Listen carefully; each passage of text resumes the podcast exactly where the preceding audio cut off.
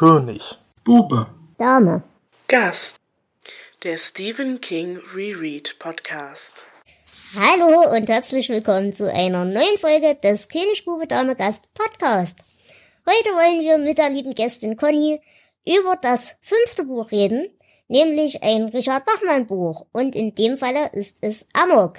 Deshalb begrüße ich zuallererst für diese Aufnahme meine Gäste, nämlich die liebe Gästin Conny. Hallo. Den lieben Flo, wie immer. Hallo. Und natürlich auch, wie immer, den lieben Jonas. Seid gegrüßt. Und wie immer moderiert die liebe Dela. Hallo. Nun gut, dann würde ich sagen, fangen wir das Elend gleich direkt in der Mitte an. Und ich würde den lieben Flo bitten, uns doch mal diese ganze Geschichte einzuordnen. Ja, das Elend beginnt im Jahr 1965. Da fängt King mit einem Roman an mit dem Titel Getting It On. Das ist also noch bevor er Carrie geschrieben hat. Und er versucht den Roman auch äh, bei dem Verlag Doubleday unterzubringen, wo Carrie dann erscheint. Aber ähm, er wird dann doch letztendlich abgelehnt. Zeitsprung ist Jahr 1977. King hat jetzt bei Doubleday drei Romane veröffentlicht. Die waren auch ein großer Erfolg. Aber er ist mehr und mehr unzufrieden mit dem Verlag. Warum und was da passiert ist, da kommen wir in einer anderen Folge dazu. Sein Agent äh, Kirby McCauley hat aber mit dem Verlag NAL, New American Library, einen neuen Vertrag über drei neue Bücher ausgehandelt. Und der Verlag hat sich bereit erklärt, Kings ältere, noch unveröffentlichte Werke, auch hier Rage, ähm, dann im Taschenbuch zu veröffentlichen. Aber um den Markt nicht zu überfluten, sollte er ein Pseudonym verwenden. Und das Pseudonym hat sich King Richard Bachman ausgesucht. Über das Leben und Sterben von Bachmann, äh, da gehen wir in einer späteren Folge nochmal genauer ein. Ähm, King hatte verschiedene Gründe, warum ihm das eigentlich ganz recht war. Er wollte zum Beispiel wissen, ob die Bücher, seine Bücher wegen seinem Namen erfolgreich waren oder ob es vielleicht tatsächlich an der Qualität lag. Deswegen war er ganz froh, mal Bücher unter einem anderen Namen äh, zu veröffentlichen. Das Buch kam dann 1977 raus, war ein eher mäßiger Erfolg und wurde im Jahr 2000 auf den Verkauf genommen, auf den Wunsch von Stephen King selbst. Die Gründe dafür hat er in verschiedenen Vorworten und Interviews erklärt und 2013 in einem Essay namens Guns, Waffen, hat er nochmal ganz genau darüber gesprochen. Da werden wir nachher auch noch drauf eingehen. Aber ich würde erstmal sagen, Jonas, erzähl uns mal, worum es in Amok geht. Ja, in Amok geht es um Charlie Decker, aus dessen Perspektive wird doch der ganze Roman erzählt. Und zwar Charlie ist Schüler an einer Highschool, 17 Jahre alt, und er hat in jüngster Vergangenheit seinen Physik- und Chemielehrer mit einem Schraubenschlüssel geschlagen und schwer verletzt. In der Folge muss er dann zu äh, ja, Sitzungen mit dem, Schul äh, mit dem Schulpsychologen gehen. Und der soll dann darüber entscheiden, ob Charlie die Schule verlassen muss oder nicht. Ja, die Geschichte beginnt, wie Charlie aus dem Unterricht gerufen wird und zum Direktor geht. Und der erklärt ihm dann, dass er ja versetzt wird an die oder auf die Green Mantle Akademie. Es ist nicht ganz klar, aber dabei handelt es sich vermutlich um eine Schule für schwer Erziehbare. Ja, Charlie fängt an, den Direktor zu beleidigen und ja, gezielt aus der Fassung zu bringen. Äh, anschließend geht er dann zu seinem Spind, nimmt dort eine Packung Patronen raus, die er für seine Pistole braucht, äh, die er bereits seit einigen Tagen die ganze Zeit bei sich trägt und setzt den Spind in Brand. Und das Vorhängeschloss vom Spind äh, versteckt er noch in seiner Brusttasche oder steckt es halt da einfach rein. Er geht zurück in den Klassenraum, er schießt unmittelbar die Mathelehrerin Miss Underwood. Kurz danach äh, erschießt er dann noch einen weiteren Lehrer, der die Schüler wegen dem Feueralarm aus dem Klassenraum holen will. Während draußen die Feuerwehr und Polizei Stellung beziehen, erklärt Charlie seinen Mitschülern, dass er niemanden im Raum töten wird und sich nur unterhalten will. Es folgen Gespräche über die Gegensprechanlage mit dem Direktor Denver, dem Psychologen Mr. Grace, dem Polizeichef Philbrick und ja, Charlie schafft es dabei immer, die Oberhand zu behalten und die Leute einzuschüchtern. Es entwickelt sich eine gewisse Vertrautheit und ein Zusammengehörigkeitsgefühl in der Klasse. Einzelne Schüler erzählen sehr private Dinge aus ihrem Leben. Auch Charlie erzählt nach und nach seine Geschichte, in der sein gewalttätiger Vater eine große Rolle spielt. Der einzige, der sich nicht von Charlie einnehmen lässt, ist Ted Jones, der bereits versucht hat, Charlie zu entwaffnen. als herauskommt, dass dieser Ted äh, Central Cross entjungfert hat, will Charlie ihn erschießen, wird dann aber von einem Scharfschützen angeschossen. Er überlebt nur, weil die Kugel durch das Vorhängeschloss in seiner Brusttasche aufgehalten wurde. Im weiteren Verlauf bringt Charlie die Klasse dazu, Ted zu misshandeln, was dazu führt, dass der in Katatonie verfällt und dann auch später in die Psychiatrie eingewiesen wird. Anschließend lässt er seine Geiseln dann gehen. Ja, er wird vom Polizeichef angeschossen, weil der denkt, Charlie will ihn erschießen. Und ja, keine der Geiseln redet so richtig darüber, was in dem Klassenraum passiert ist. Charlie wird dann wegen Mordes verurteilt, aber wegen Schuldunfähigkeit aufgrund von Geisteskrankheit in einer Psychiatrie untergebracht. Und das war's auch schon. Jo, das war eine sehr gute Inhaltszusammenfassung, allerdings ein bisschen streitbar. Da werden wir gleich drauf kommen, denke ich. Denn äh, gerade das mit dem, die waren eingeschüchtert, äh, wird noch zu klären sein, denke ich. Aber ja, wir haben halt hier ein klassisches Stockholm-Syndrom äh, so ein bisschen. Und ich denke mal, um dieses ein bisschen aufzuschlüsseln, müssen wir über die Charaktere reden. Und da würde ich sagen, wollen wir an der Stelle gleich damit anfangen? Hm, Ja. Bleibt uns nichts anderes übrig. Dann würde ich vorschlagen, reden wir zuallererst über den, ja, um den sich alles dreht, um Charlie. Ja. Ja gut, dann fange ich mal an. Genau. Ähm, also Charlie wird als, als relativ kluger oder er hält sich für klug, er erzählt ja die Geschichte, deswegen kann man da nicht so drauf eingehen. Ähm, als relativ kluger Jugendlicher, er hält sich ja auch für, ja, wie soll man das am besten ausdrücken? Also er sieht sich äh, über den anderen Figuren alle. Mhm. Ähm, er ist sehr arrogant. Klar, er ist ein Teenager, das gehört dazu. Äh, er hält sich auch für klüger als all die Erwachsenen. Wo- Wobei ich Und, da ähm, durchaus zustimmen würde, dass er das ist, aber egal. Ja, das liegt aber in diesem Buch daran, dass die Erwachsenen halt dumm sind. Ja, gut. Und ähm, die einzige Figur, die er als Erzähler als gleichwertig ansieht, obwohl das ja in der äh, Geschichte eigentlich auch nicht so rauskommt, ist, ist sein Gegenspieler Ted. Und ähm, Charlie wurde viel gemobbt in der Schule und ja, Naja, und Das- er hat ja auch so seine äh, spaßigen Erlebnisse zu Hause. Also mit seinem, mit seinem Vater und allgemein mit seiner Familie. Und ähm, ja, äh, hat er halt wohl auch das eine oder andere Trauma, mit dem er nicht so richtig klarkommt. Äh, sollten wir da vielleicht schon drauf eingehen oder wollt ihr das hinten anstellen? Ich denke, da können wir jetzt drauf eingehen, Ja. weil es ja ziemlich wichtig ist für ja seine Entwicklung und warum er das Ganze tut. Genau, also es, es scheint wohl grundsätzlich so zu sein, dass zumindest sein Vater ein ziemliches Arschloch ist, um mal klare Worte zu finden. Ähm, es wird wohl, ich weiß gar nicht, ob es ganz deutlich gesagt wird oder ob es nur angedeutet wird, äh, sehr klar gemacht, dass er seine Frau gelegentlich vergewaltigt und äh, wohl auch öfters mal handgreiflich wird generell und wohl allgemein ein sehr großes Eifersuchtsproblem äh, ja vor sich hinsteppt. Und äh, es ist halt so, dass Charlie einmal mit seinem Vater auf einem Campingausflug war, mit den Kumpels seines Papas. Und äh, da muss er wohl noch relativ klein gewesen sein. Und es ging halt darum, was äh, der Vater machen würde, wenn er dann rausfindet, dass seine Frau ihn betrügt und mit irgendwem anderen kennt und macht und tut. Und dass er denjenigen dann mit einem äh, Jagdmesser aufschlitzen würde. Und diese Szene hat Charlie so beeindruckt und äh, ja geprägt, dass er halt auch nie diese Angst vor dem Vater verloren hat, bis dann ja eigentlich ja direkt nach der Geschichte, nachdem er da seine Lehrer verprügelt hat, äh, denn da hat er sich das erste Mal aktiv gegen seinen Vater gestellt und hat ihm halt mehr oder weniger dieselben Prügel ja verabreicht beziehungsweise auch angedroht, die ihm halt immer äh, ja in, in Aussicht standen. Genau. Ich würde auch sagen, dass der, der Originaltitel Rage, also Zorn, Wut, äh, ist in, in Blick auf Charlie eigentlich ein besserer Titel als Amok. Ja, Ich glaube, das passt. Diese Wut baut sich in ihm seit Jahren auf. Und das ist halt dieser Tag, in dem wir erleben, wie sie aus ihm herausbricht. so liebe Conny, hast du denn eine spezielle Meinung zu Charlie? Ja, ich bin nach dem Buch immer noch unsicher, was ich von ihm halten soll.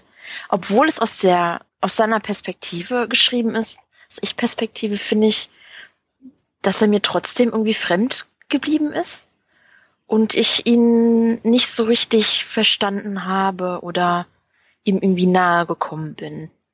Mhm. Ähm, ich weiß nicht, ob das vielleicht auch die Absicht war von Stephen King ähm, oder ob das jetzt nur so mein Empfinden ist, dass ich ihn nicht so richtig nachempfinden kann. Ich meine, gut, er ist auch ein Amokläufer. Ähm, ich weiß gar nicht, inwiefern man das wirklich hundertprozentig nachvollziehen können sollte. Ähm, aber das finde ich irgendwie ein bisschen schade, oder? Was mhm. meint ihr dazu? Ich, ich denke schon, äh, dass King wollte, dass man sich in ihn hineinversetzen kann. Im Prinzip ist er ja eine ähnliche Figur wie Carrie, so der mhm. Außenseiter, der lange gemobbt wird und dann bricht es aus ihm heraus. Aber ich sehe das genauso wie du. Ich baue keine Verbindung zu ihm auf. Ich halte ihn eigentlich für ein Arschloch. Ja. Und, ähm, ja. Obwohl er das auch viel Schlimmes erlebt hat ähm, habe ich jetzt nicht so wahnsinnig viel Empathie irgendwie ja. damit ähm, empfunden. Ähm, genau. dann muss ich jetzt an der Stelle mal kurz eine, eine rechtliche Warnung aussprechen. äh, bevor jetzt irgendjemand diesen Podcast hört und der Meinung ist, er muss sich jetzt in irgendwas bestärkt fühlen. Wir reden hier über ein Buch. Wir reden hier über ein fiktives Buch. Wir reden hier mhm. über ein Stück Literatur und ein Stück, naja, mit bisschen Fantasiekunst. Äh, natürlich geht es ja nicht darum, ob man solche Leute generell sympathisch findet oder nicht sympathisch findet oder wie auch immer. Möchte ich an dieser Stelle auch nochmal ausdrücken. Ich sage das deshalb, weil ich ganz ehrlich sagen muss, von bis jetzt den King-Charakteren war er mir eigentlich am nächsten. weil äh, du sagtest gerade, obwohl er diese ganze Vorgeschichte hat und so weiter und so fort, ähm, baust du keine Empathie auf. Bei mir ist genau andersrum. Ich baue trotz dieser Vorgeschichte keine Empathie auf. Also äh, mir, mir geht's darum, normalerweise ist das ja immer so die obligatorische Mimimi, schlechte Kindheit, bla bla bla. Und selbst diese Leier konnte mir den Charakter nicht versauen. Weil ich irgendwie, also ich, ich, ich fand seine Gedankengänge durchaus logisch in sich geschlossen. Also nur für seine Gedankenwelt waren sie logisch und auch relativ konsistent, glaube ich. Äh, von außen betrachtet natürlich nicht, aber in sich geschlossen sind sie äh, relativ logisch und schlüssig. Ich gebe euch allerdings recht, er ist natürlich ein arroganter Sack und er ist natürlich ein arrogantes Arschloch. Darüber brauchen wir nicht reden. Ich muss aber dazu sagen, dass ich mich so an meine Schulzeit erinnere, ich war nicht anders. Ich habe mich auch jedem gegenüber überlegen gefühlt. Für mich ja. war das auch alles Geschmeiß, äh, zumindest größtenteils. Und ja, wie gesagt, ich hatte jetzt nicht ja. so den Drang, da irgendwem was zu tun oder wie auch immer. Aber diesen, diesen Überlegenheitsgedanken und ihr seid doch alle dusselig, äh, den hatte ja. ich auf jeden Fall auch. Ja, und dass man begriffen hat, wie die Gesellschaft funktioniert und alle sind oberflächlich und ja, oberflächlich und dumm, aber man selber hat es irgendwie durchschaut und ist tiefgründiger und äh, nicht so oberflächlich. Ich glaube, das ist auch ziemlich teeny. Teenyhaft. Ja, das gehört, glaube ich, zum Heranwachsen ja. dazu. Und man darf auch nicht vergessen, äh, ich habe gesagt, King hat das Buch 65 angefangen, also er war selbst noch sehr jung. Er war dann noch Student. Und äh, er hat in dem Interview mal gesagt, ähm, ein relativ normaler Schüler und für ihn war die Highschool schon scheiße. Wie das dann für jemanden wie Charlie Decker sein? Ja, das ist richtig. Naja, und wie gesagt, also dieses, ich mein, ich bin ja jetzt sowieso ein Sonderfall, weil ich, ich hatte halt immer den Vorteil dadurch, ich durch meine gesamte Erscheinung und meine gesamte Statur und so weiter ja aus diesem Normalitätsstatus, sag ich mal, rausfalle. Das heißt, ich hatte nie das Bedürfnis, mich mit den ganzen Bekloppten messen zu müssen oder irgendwas, weil ich wusste, dass ich an diese Maßstäbe eh nicht rankomme. Jetzt weiß ich nicht, wie das ein normaler Schüler mit normalen Voraussetzungen so empfindet. Ging euch das so oder Jonas, kannst du da mitreden? Ähm, ich habe gerade nicht aufgepasst. Was denn in der Schule? Ja. Nein, also die, die, die Grundfrage war äh, dieses, dieses sich überlegen fühlen, beziehungsweise äh, außerhalb dieser Gesellschaft oder dieser Gemeinschaft auch fühlen. Äh, ich habe das ja. halt aus Gründen erlebt und bei mir ist das ja auch ein Sonderfall. Aber ging euch das, beziehungsweise dir in dem Fall auch so? Ähm, diese Überlegenheit gar nicht was ich nachempfinden kann, ist diese Wut, die er verspürt in Teilen. Nur, dass die Handlung daraus, äh, die hätte ich halt, die, die kann ich nicht nachvollziehen oder Mhm. überhaupt auch seine Gedankengänge oder seine Ausdrucksweise. Das ist halt sowas, was, womit ich mich gar nicht in, äh, Identifizieren. das ist es genau, identifizieren kann. Danke. Nein, ich, ich war auch in der Schule ein Außenseiter und natürlich war ich den überlegen. Wenn ich es mir heute angucke, bin ich das immer noch. Aber ähm, nein, wie gesagt, das gehört wahrscheinlich dazu. So fühlt sich vermutlich jeder Jugendliche irgendwann mal. Ähm, nur Ja. natürlich hast du recht, Jonas. Ähm, diese Gewaltfantasien hat man auch, aber man lebt sie halt nicht unbedingt aus. Und wenn, dann lässt man sich nicht erwischen.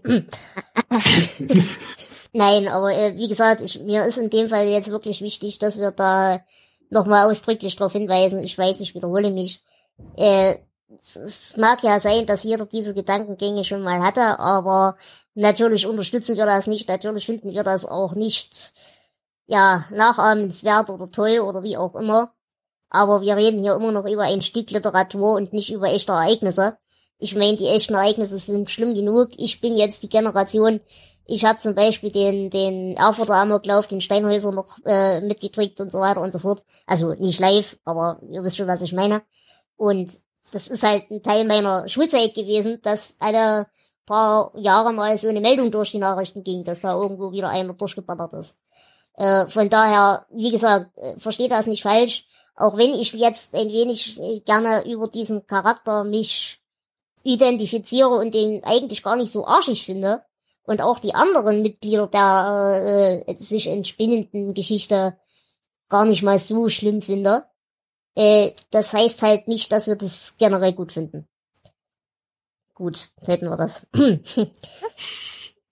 ja, wie gesagt, ähm, das Interessante ist ja eigentlich, dass Charlie sich auch wieder nur über seine, ja, über seinen Kontrast zu den anderen definiert. Gebt ihr mir da recht? Ja, Ja, schon.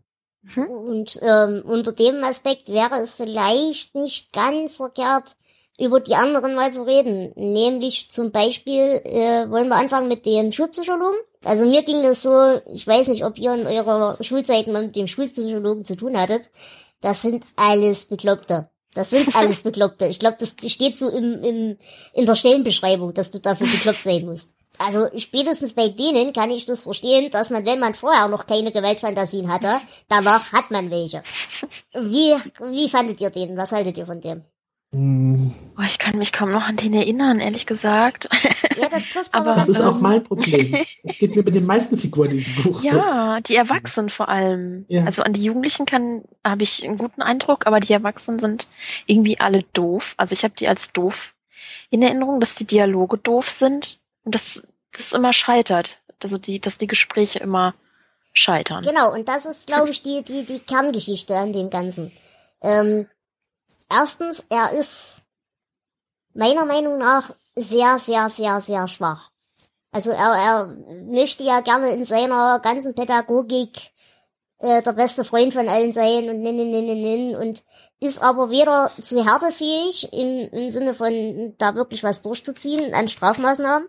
Er ist aber genauso wenig fähig, äh, eine so klare und so menschliche Kommunikation herzustellen, dass er eben über die Freundnummer jemanden kommen kann.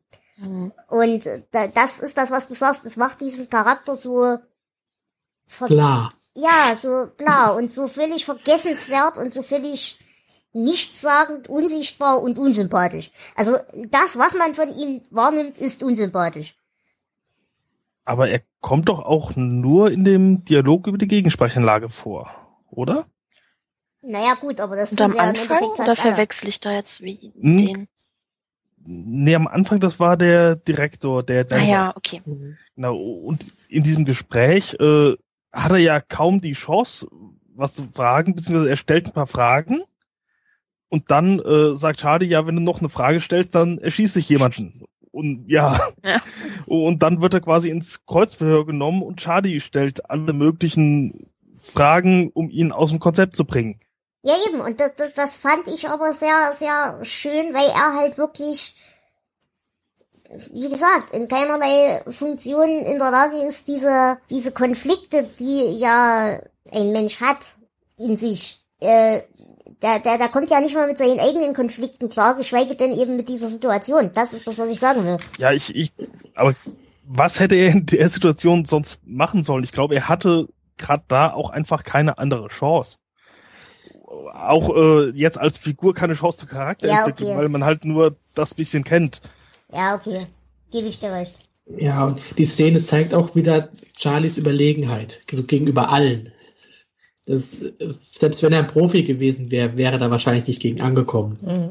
Ja gut, das ist halt auch der Absurdität der Geschichte geschuldet und der, der Vorstellung alleine schon. Gut, wie gesagt, ich kann mir jetzt nicht vorstellen, äh, hätte man euch, wenn ihr euren Lehrer mit einem Schraubstock verprügelt hättet, äh, hätte man euch noch mal in die Schule gelassen? Ich meine, ist das in Amerika, ist in den USA so oder ist das... 1965, heute brauchst du den Lehrer nur böse anzugucken und du bist raus. Ja gut, hast du durchaus recht, ja. Ja, zumal die Anklage ja auch fallen gelassen wurde gegen ihn wegen der Sache. Ja gut, Es gab ja keine Anzeige. Ja gut, aber die rechtliche Anzeige zurückziehen und das Disziplinarverfahren das sind zwei verschiedene Sachen. Ja gut, das lief ja und ich, ich weiß nicht, wie die rechtliche Lage in den USA ist oder damals Mhm. war. Aber wenn man das nicht gemacht hätte, hätte das Buch auch eine ziemlich doofe Richtig. Handlung, weil es wäre nichts passiert. Naja, aber passiert überhaupt wirklich viel. Ja, Und ja, zwei Menschen sterben, das ist schon was. Naja, gut, aber das passiert halt. Ja, wie habt ihr denn die, die Situation erlebt von, achso, ich wollte jetzt nicht nee, irgendwie nee, mach, mach. vorgreifen? Ich wollte jetzt auch Ähm, einfach nur. die ähm, Situation, als sie dann in dem Klassenzimmer sind Mhm. und sich dann diese äh, Gesprächssituation unter den Teenagern ergibt. Und ähm, wie habt ihr die Situation empfunden? Äh, wenn ich gemein bin, würde ich sagen, äh, stuhlkreisende Selbsthilfegruppe. die Situation ist für mich überhaupt nicht realistisch. Ähm, klar spielt King hier auf das, Stockholm-Syndrom an, aber äh, so schnell wie das die ganze Situation sich entwickelt, ähm, es passt einfach nicht zusammen. Da würde ich dir fast widersprechen wollen. Ich glaube, das passiert noch öfter heute. Ja, ich glaube schon. Ich habe wirklich ein bisschen einen ganz anderen Blick auf das Buch. Ähm, also wenn ich mir so meine Schulzeit in Erinnerung rufe, da waren wir vielleicht in der Klasse fünf Arschlöcher und der Rest war halt so der Durchschnitt. Drücken wir es mal so aus. Und ich war immer so wechselnd entweder eins von den Arschlöchern oder der Durchschnitt. Aber meist so Durchschnitt untere Hälfte. Ähm, ich habe jetzt nie großartig Theater gehabt oder was. Und wenn es Theater gab, dann habe ich mir halt da entsprechend das eine oder andere Zeichen gesetzt und dann war das auch wieder okay. Aber ich glaube ganz ehrlich, wenn das in dieser Situation, also ich meine, da kam ja jetzt jetzt nicht in das Klassenzimmer und hat da wild rumgeballert und hat einen auf John Wayne gemacht, sondern gut, die Mathelehrerin hat's erwischt, wenn ich so an meine Mathelehrer denke. Ja, ohne was andeuten zu wollen, die haben es alle verdient. Nein, so weit würde ich nicht gehen. Aber wir sagen wir mal so, gebrochenes Bein wäre niemand böse gewesen. Äh, wie dem auch sei. Auf jeden Fall, ich glaube, hätte sich diese Situation bei uns entsponnen. Wir hatten halt nicht so dieses richtige Mobbing oder wie auch immer das heutzutage so ist. Ich weiß, dass ich da großes Glück habe, dass wir das nicht so extrem erfahren haben. Äh, sondern bei uns war es halt, du warst halt einfach ein Arsch, aber bist in Ruhe gelassen worden. Und ich kann mir vorstellen, wenn das bei uns passiert wäre, dass dann wirklich so, ja, wir sitzen jetzt hier, wie ist denn das? Bist du ein Arschloch oder können wir eine rauchen? Und bei uns hätte das, glaube ich, genauso funktioniert, dass sobald er sagt, ja, meinetwegen rauch halt einer, äh, erstmal wieder diese, diese Bedrohungssituation gefühlt deutlich nachgelassen hätte. Ja, ich verstehe das schon und wenn ich so überlege, sehe ich auch deinen Punkt. Aber ähm, hier ist ja wirklich die ganze, fast die ganze Klasse. Wir haben eine Person, äh, die gegen Charlie ist. Mhm. Und ansonsten ist ja die ganze Klasse eigentlich ganz schnell auf seiner Seite. Oder zumindest nicht gegen ihn. Ja. Und ähm, so denke ich, dass es äh, nicht passiert wäre. Also für mich ist die Situation irgendwie schlüssig, so wie er sie erzählt. weil er geht ja auch darauf ein, äh, auf diese Verrohung der Gesellschaft, gerade der Jugendlichen, durch Filme und durch Gewaltdarstellung und alles. Und dass das für die halt nur eine neue Geschichte ist, die man später erzählen kann. Mhm. Und dadurch äh, ist dann auch ja irgendwie diese Ruhe insgesamt durchaus verständlich. Zwar nicht realistisch, aber schon in sich geschlossen, finde ich. Da möchte ich dir aber auch wieder ein bisschen widersprechen, weil gerade diese, diese äh, Kultur der Gewalt, da geht er dann auch in diesem Essay nochmal drauf ein. Ähm, wir sind jetzt heute wie viele Jahre weiter? 40, 50 Jahre weit? Echt schon so lange, ja. so viel weiter. Und ähm, das angeblich soll das immer schlimmer werden und ich könnte mir das auch heute nicht wirklich so vorstellen. Diese Kultur der Gewalt, man sieht viel Gewalt im Fernsehen, aber äh, tatsächlich ist sie gar nicht so da. Nee, sie, mhm. sie ist nicht da, aber ich denke, dass King, als er es geschrieben hat, dachte, sie wäre da. Mhm. Dass das halt sein Eindruck war. In, in diesem Essay erzählt er davon, ähm, von den, das ist jetzt von 2013, von den Top-Büchern und Filmen aus dem Jahr 2012. Und ähm, es gibt kaum, ich weiß nicht mehr, welche Filme das waren, ich habe es mir jetzt nicht äh, extra notiert. Mhm. Es gibt aber kaum Filme von den Top Ten, sagen wir mal, wo es tatsächlich Waffengewalt gab.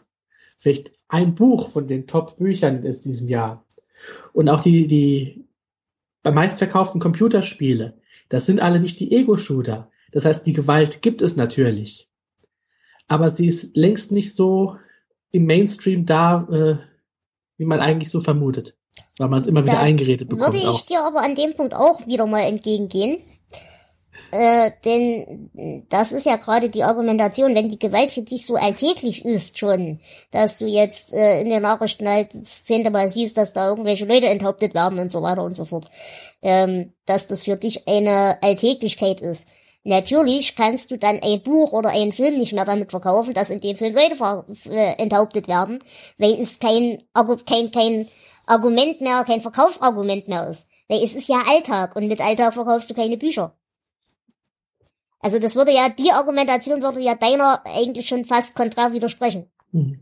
Aber was, was aber auch deutlich wird, ist, dass es nicht nur um Gewalt in den Medien geht, sondern dass die Gewalt äh, im wirklichen Leben stattfindet. Richtig. Also wir haben ja einmal den, den Charlie und sein Vater und dann ganz eindrücklich fand ich eigentlich diese Situation, wo sie ähm, auf der Jagd sind, glaube mhm. ich, genau. und er sitzt im Zelt und der Vater unterhält sich mit seinen Freunden und es ist total äh, rau und brutal, diese Situation. Ähm, und der Charlie sitzt ja auch ganz verängstigt in seinem äh, Zelt. Ähm, und die, der Vater war ja auch im Krieg in Korea oder Vietnam, mhm. habe ich jetzt mal aus der Zeit äh, geschlossen. Und seine Freunde, denke ich mal, auch. Und in diesem Gespräch am Lagerfeuer hat der eine Freund gesagt, ähm, dass er seine Frau ermorden will. Und ähm, der Vater hat ja auch gesagt, dass er seiner Frau irgendwie die Nase abschneiden ja. wollen würde, wenn sie fremd gehen würde und so weiter und so weiter. Also die Gewalt ist schon auch äh, real vorhanden. Genau.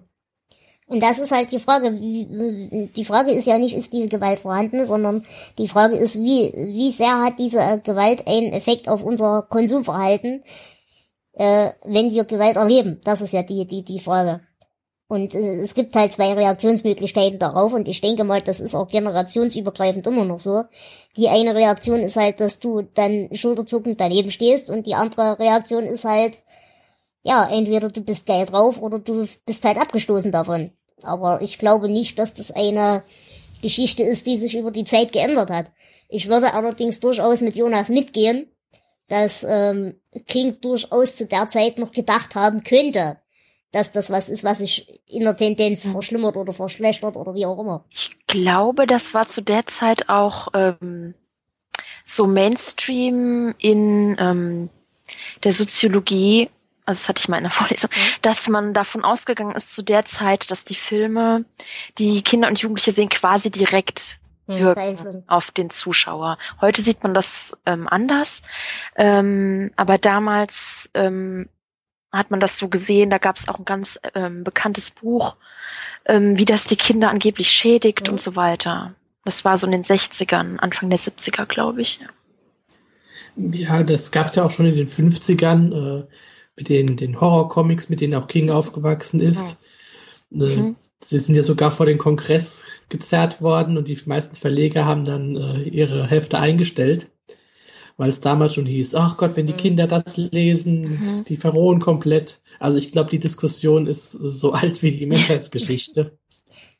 Genau. Naja, aber äh, um den Punkt jetzt, also wie gesagt, ich denke mal, da kommen wir auch nicht auf den grünen Zweig generell. Aber ähm, um mal auf die, die, die, die Essenz des Ganzen zurückzukommen, die ich jetzt schon wieder vergessen habe, was ich sagen wollte. Ähm, die, die Frage ist doch, was hast du im Endeffekt für eine Wahl, anders zu reagieren, wenn du in so einer Situation bist? Äh, es gibt ja nur die Möglichkeit, panisch zu werden und äh, Arme fuchtelnd erschließen dich zu lassen. Oder die andere Möglichkeit ist, einen gewissen Stoizismus an den Tag zu legen. Und ja, entweder ich sterb halt jetzt heute oder halt nicht oder wie auch immer. Und dann mal abwarten, was kommt und die Chancen potenziell zu erhöhen, dass du überlebst. Äh, das ist wahrscheinlich eine Charakterfrage, aber ich, also ich kann mir wirklich, weil was hast du anders für eine Wahl, als dich dort hinzusetzen, einen zu rauchen und warten, bis einer eine Bombe wirft? Ja, aber das sehe ich sogar eher in Ted. Die anderen Figuren, die sind mir einfach viel zu schnell auf Charlies Seite. Sie sind zu kooperativ, das stört dich. Ja, Okay, das stört mich, genau. da gebe ich dir vielleicht sogar recht, ja. Ja, kann ich auch so bestätigen. Ähm, dann, wenn wir gerade beim Kooperativ sind, äh, würde ich fragen, es gibt ja diese Szene, wo das eine Mädchen dann aufs Klo muss und ähm, dann auch die Erlaubnis bekommt, aufs Klo zu gehen und sie kommt freiwillig zurück. Wie habt ihr diese Szene bewertet? Mm, Ich dachte, also ich bin davon ausgegangen, dass sie zurückkommt. Irgendwie, weil, ja, es war auch so ein, ja, sie war zwar anfangs aufmüpfig, nicht Charlie gegenüber, sondern gegenüber, äh, ich glaube, hieß sie. Hm? Und sie, ich glaube, sie war einfach so fertig mit den Nerven und mit allem, dass sie vielleicht nicht dran gedacht hat zu gehen, beziehungsweise sie wusste nicht, was passiert, wenn ich jetzt rausgehe. Erschießt er dann jemanden aus Ja. Rache oder sonst was? Ja. Ihr anderen? Ich fand die Szene sogar, äh, ja, hier sogar ein bisschen realistisch. Mhm. Also ich konnte die Figur tatsächlich verstehen und ähm, ich wusste von Anfang an, die kommt wieder. Mhm. Äh, wahrscheinlich hätte ich selbst auch so gehandelt. Weil man will ja dann doch nicht äh, den Tod von anderen irgendwie auf seinem Gewissen noch haben. Mhm. Das heißt, außer Charlie. Ja, ging mir auch so. Also ich bin auch davon ausgegangen, dass sie wiederkommt. Und irgendwie war das ja auch schon so eine Art, ähm, ja, wir hatten diese Stuhlkreis-Situation und auch diese Art Verbundenheit so ein bisschen unter den äh, Jugendlichen. Von daher fand ich das eigentlich Nachvollziehbar. folgerichtig, genau, dass sie da auch wieder zurückgeht. Ähm, bei mir war es jetzt so, ich glaube, ich, ich neige dazu, solche Szenen gerne zu überinterpretieren. Aber es ist ja in der gesamten Argumentation von Charlie so, dass äh, niemand mehr in der Lage ist oder willens ist, Verantwortung zu übernehmen. Das heißt, äh, der Schulpsychologe ist nicht in der Lage, seinen Job vernünftig zu machen und andere zu beschützen, der Direktor sowieso nicht. Der Verhandlungsführer von den Bullen ist sowieso ein Vollarschloch. Äh, keiner kriegt was auf die Ketten und alle haben eigentlich zu viel Angst vor den Konsequenzen. Das zeigt sich ja dann auch darin, dass äh, der Verhandlungsführer ja auch das Angebot bekommt, dass er sich stattdessen äh, da reinbegeben soll und der sich ja weigert. Äh, also wirklich diese, diese Konsequenzenlosigkeit der Erwachsenen wird halt meiner Meinung nach mit der Szene sehr schön konterkariert, dadurch, dass eben dieses Mädel, das da vom Klo zurückkommt, eben als einzige die Verantwortung für ihre Tat übernimmt und eben nicht nur weil sie jetzt Schiss hat oder wie auch immer ähm, abhaut und damit vielleicht eine Rara von Charlie in Kauf nimmt an anderen. Ich glaube, das war so ein bisschen der der Hintergrund dieser Szenerie. Gibt ihr mir da recht?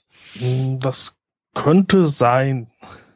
Ich, ich habe es jetzt nicht direkt so gesehen, aber wo du es erzählst, könnte das, ja, Das klingt nicht unlogisch. genau. Mhm. Okay.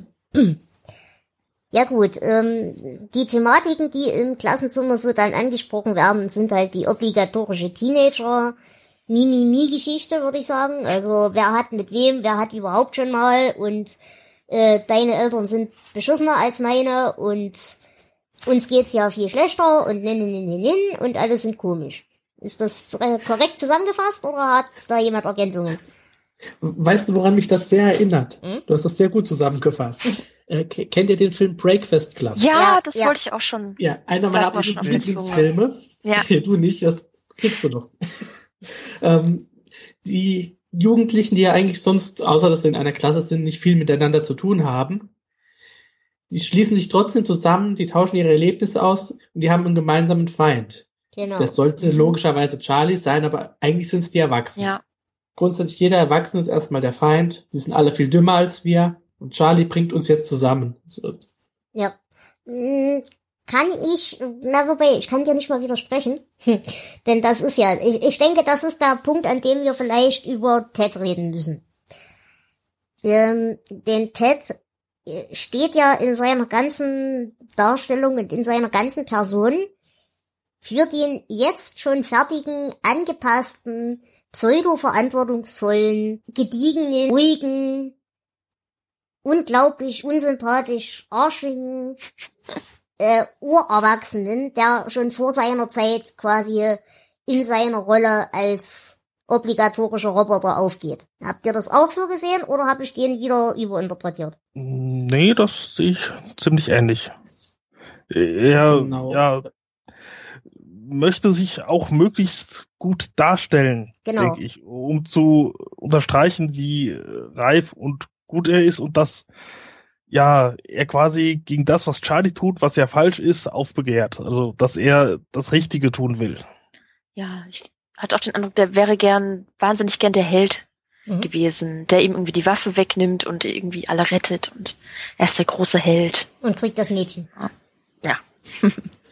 Der ist ja auch eigentlich so der einzige vernünftig Denkende in dem ganzen Haufen.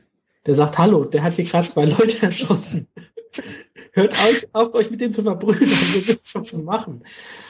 Aber in der Geschichte ist er natürlich der Gegenspieler. Jetzt muss ich dich mal ganz ehrlich fragen, kannst du ihn leiden? Also du persönlich, kannst du ihn leiden? Ich kann persönlich keine Figur in diesem Buch leiden. Okay, das ist, kann ich akzeptieren. Aber ich, ich fand den, der ging mir so auf den Sack, der Typ. Das war so ein Schleimscheißer, der ist so furchtbar. Äh, Weil das ist halt so der typische Charakter, der was sein will, was er nicht ist. Wenn er ein Deutscher wäre, wäre er in der Schul Schülerunion gewesen. Ja, genau, der, der, der schnipst beim Melden. Also ich, ich habe selten eine derartige Abneigung gegen einen Charakter wie gegen den, ehrlich. Ich fand ihn jetzt auch nicht sympathisch, aber so, so eine richtig tiefe Abneigung habe ich jetzt auch nicht. Er, er ist ein Arsch, aber ja, Ja, aber er ist Das ja sogar viele. zum Arsch, er ist ja sogar zum Arsch sein noch zu blöd. Das ist ja das, das Schlimme. Ich Ja, meine, wenn der auf den Tisch gestellt, wenn der sich auf den Tisch gestellt hätte und gesagt hat, ihr seid doch alle bescheuert, jetzt hört doch mal auf, dem Idioten nach dem Maul zu reden und habt doch mal Eier oder was weiß ich was, dann wäre das ja was anderes. Aber er, er profiliert sich ja nur dann, äh, wenn er erstens glaubt, eine hundertprozentige Chance hat. Gut, das kann man ihm verzeihen, wenn da ein Mensch mit Waffe ist, okay. Aber vor allem, er profiliert sich ja vor allem auch nur dann, wenn da äh, quasi Zeugen von außen sind. Also dieses, dieses geleckte Ja, Sir, als er in der Gegensprechanlage gehört wird und solche Scherze. Äh, d- das ist ein absolutes Arschloch. Ich kann den nicht ertragen, den Typ. Okay. Keine. Widerworte. Ich bitte um Verzeihung. Ja, gut. Ja, sehr Ähm, bezeichnet dann auch dies, das erste Mal mit, ähm, oh Gott, wie hieß sie nochmal? Sandra. Ich und. Namen, ja. Ähm, wo sie dann irgendwie sagte, sie hat irgendwie gar nichts gespürt, oder wie war das Mhm. nochmal? Ja. So ging's mir bei der Figur auch. Ja, aber wie gesagt, das ist halt irgendwie auch da wieder. Das ist, ist so einer dieser Typen, der leiht sich Papas Auto oder das vom großen Bruder, damit er ein geiles Auto hat und glaubt, er kriegt damit die Weiber und ole ole und ah, Ich meine, wir kennen doch alle solche Typen. Die gibt's ja wirklich. Das ist ja das Schlimme. Ja, das ist einer, äh, wenn das nicht passiert wäre, wäre der in den 80ern so ein Wall Street Yuppie geworden. Ja, genau. Genau das Ja, trifft's. das Naja, gut. Dann habe ich, glaube ich, meine Abneigung über diesen Charakter entsprechend zur Ausdruck gebracht. Dann habt ihr noch einen bestimmten Charakter, den ihr ansprechen wollt oder irgendwie sowas? Hm, Nee, ansonsten sind alle, glaube ich, mehr Beiwerk als so wirklich mit einem eigenständigen Charakter ausgestattet. ja. Hm, gut. Ähm, wollen wir nochmal über einzelne Szenen irgendwie reden oder habt ihr da keine, über die ihr sprechen müsst? Ähm, ich verstehe nicht ganz, warum die nachher alle auf Ted einprügeln. Weil es ein Arschloch ist und weil er es verdient hat. Ja, aber so sehr Arschloch. Ja, so richtig Ich, ich verstanden verstehe habe ich es auch nicht. ich, ich verstehe, warum Ted auf ihn sauer ist, weil er steht auf Sandra, er hat Sandra entjungfert. Äh, klar, das ist ein Konkurrent, aber dass alle anderen da auch mitmachen? Ja, das, das ist diese übertriebene Gruppendynamik. Das äh, ist ja das, was mich sowieso so stört. Äh, naja, nee, da, ja, also es ist natürlich die übertriebene Gruppendynamik, aber ich glaube, das ist wirklich eine, das ist halt wieder Symbolik, da, da komme ich jetzt wieder ins Geschwafel, aber ähm, der, der, der Grundpunkt ist halt der, Ted steht eben in seiner gesamten Figur für diese feindliche, angepasste, ekelhafte, negative Seiten der Erwachsenenwelt. Und wir haben ja gerade schon festgestellt, dass nicht Charlie der Feind ist, sondern dass die die erwachsenen TM per se der Feind sind. Also die sind alle doof, die lassen uns alle im Stich, die sind alle zu feige, um uns effektiv zu helfen, die sind alle zu feige, um sich selbst austauschen zu lassen gegen uns, die wollen alle ihren Job behalten, ähm, keiner hat eigentlich eine Ahnung, wer wir sind, wie wir sind, wie wir uns fühlen, wie es uns geht, was uns bewegt. Und jetzt, wo wir als, als Jugendliche den Mut haben, in unserer, wie du sagst, Stuhlkreis-Dynamik uns, über unsere Bewege, Beweggründe und Gefühle zu sprechen und der ganze Pipapo und Schrott. Ähm, der Einzige, der sich dessen verweigert und der sich verweigert, ehrlich zu sein, ist dieser Ted. Und damit ist er quasi in den Reihen, in den jetzt flauschig geschlossenen Reihen der gebeutelten, armen, aber eigentlich ja viel besseren Menschen das Arschloch. Und da ist auch ein Arschloch, da brauchen wir nicht drüber reden, aber er wird halt noch viel mehr zum Arschloch, weil die anderen sich als die Guten fühlen. Und wenn man in dem Gewissen handelt, dass man jetzt einer von den Guten ist, oder dass man als Gruppe die Guten ist, äh, dann macht es das natürlich leichter, diesen Parasiten, dieses Krebsgeschwür der Gesellschaft, wie es ja dann wahrgenommen wird in dieser Gruppendynamik, das dann entsprechend äh, ja zu misshandeln und äh, dagegen anzugehen. Also so, ob du jetzt da eine Nazi-Gruppierung oder was weiß ich was nimmst oder irgendwelche anderen Bekloppten, die sich zusammenschließen, sobald du der Meinung bist, du bist einer von den Guten, ist halt jeder andere, der äh, da außerhalb steht, verdient halt jede Behandlung. Ja, es war vielleicht so ein bisschen die Möglichkeit, diese Zermürbung. lustig. Ich fand diesen Pigpen eigentlich ganz lustig, Hm? der so völlig zermürbt war, weil seine Mutter ihm immer im 200er Pack die ganz schlechten Mhm. Bleistifte kauft, die immer zerbrechen. Und er saß da mit diesem, hatte diesen Bleistift in seiner Faust und guckte immer auf diesen Bleistift und sagte zu Charlie Decker, äh, dich zermürben, dich, sie zermürben dich auch noch und sie zermürben uns alle. Ja, Und das war dann so die Chance, okay, jetzt kann ich es mal irgendwie zurückzahlen, dass ich immer. ja, genau, das ist der Punkt. So, genau, das ist ja. der. Er steht halt symbolisch für alles, was an dieser Welt beschissen läuft. Ja, okay. Aber wenn man sich die Situation vor dem Amoklauf ansieht, Mhm. ist Charlie eigentlich auch nur ein, Arschloch von vielen, ein Außenseiter. Genau. Und dann taucht er mit einer Knarre auf und dann habe ich irgendwie so das Gefühl, es setzt so eine komische Moral ein, Mhm. so eine Waffe verschafft dir Respekt. Ja, gut, das, da gebe ich dir recht. Das ist vor allem, denke ich, auch in dem Kontext äh, Ami und so weiter nochmal deutlich glaubhafter. Aber ich, ich würde bald denken, das ist sogar noch ein bisschen weitergreifender. Ich würde sogar sagen, es geht wirklich darum, dass in dieser Klasse selbst die best angepasstesten Idioten, außer Ted, der ist nun wirklich schon verloren für die Menschheit, ähm, alle anderen, ob das jetzt diese Sandra ist oder wer auch immer, ähm, eigentlich geistig da sitzt, ich bin jetzt nicht der Idiot mit der Waffe, aber wenn ich mal ehrlich zu mir selber bin, und darum geht's ja in dem Buch, ehrlich zu sich selber sein, äh, wenn ich ehrlich zu mir selber bin, dann könnte ich der auch sein. Aber ich habe halt den Mut nicht gehabt. So ist ja die, die, die gefühlte Grundstimmung im Buch. Und das erklärt halt, warum er als quasi der Einzige, der diesen Gedanken, den sie alle haben, umsetzt. Und derjenige, der jetzt den Oberhäuptling machen darf, ohne dass ihm jemand dafür ernsthaft böse ist.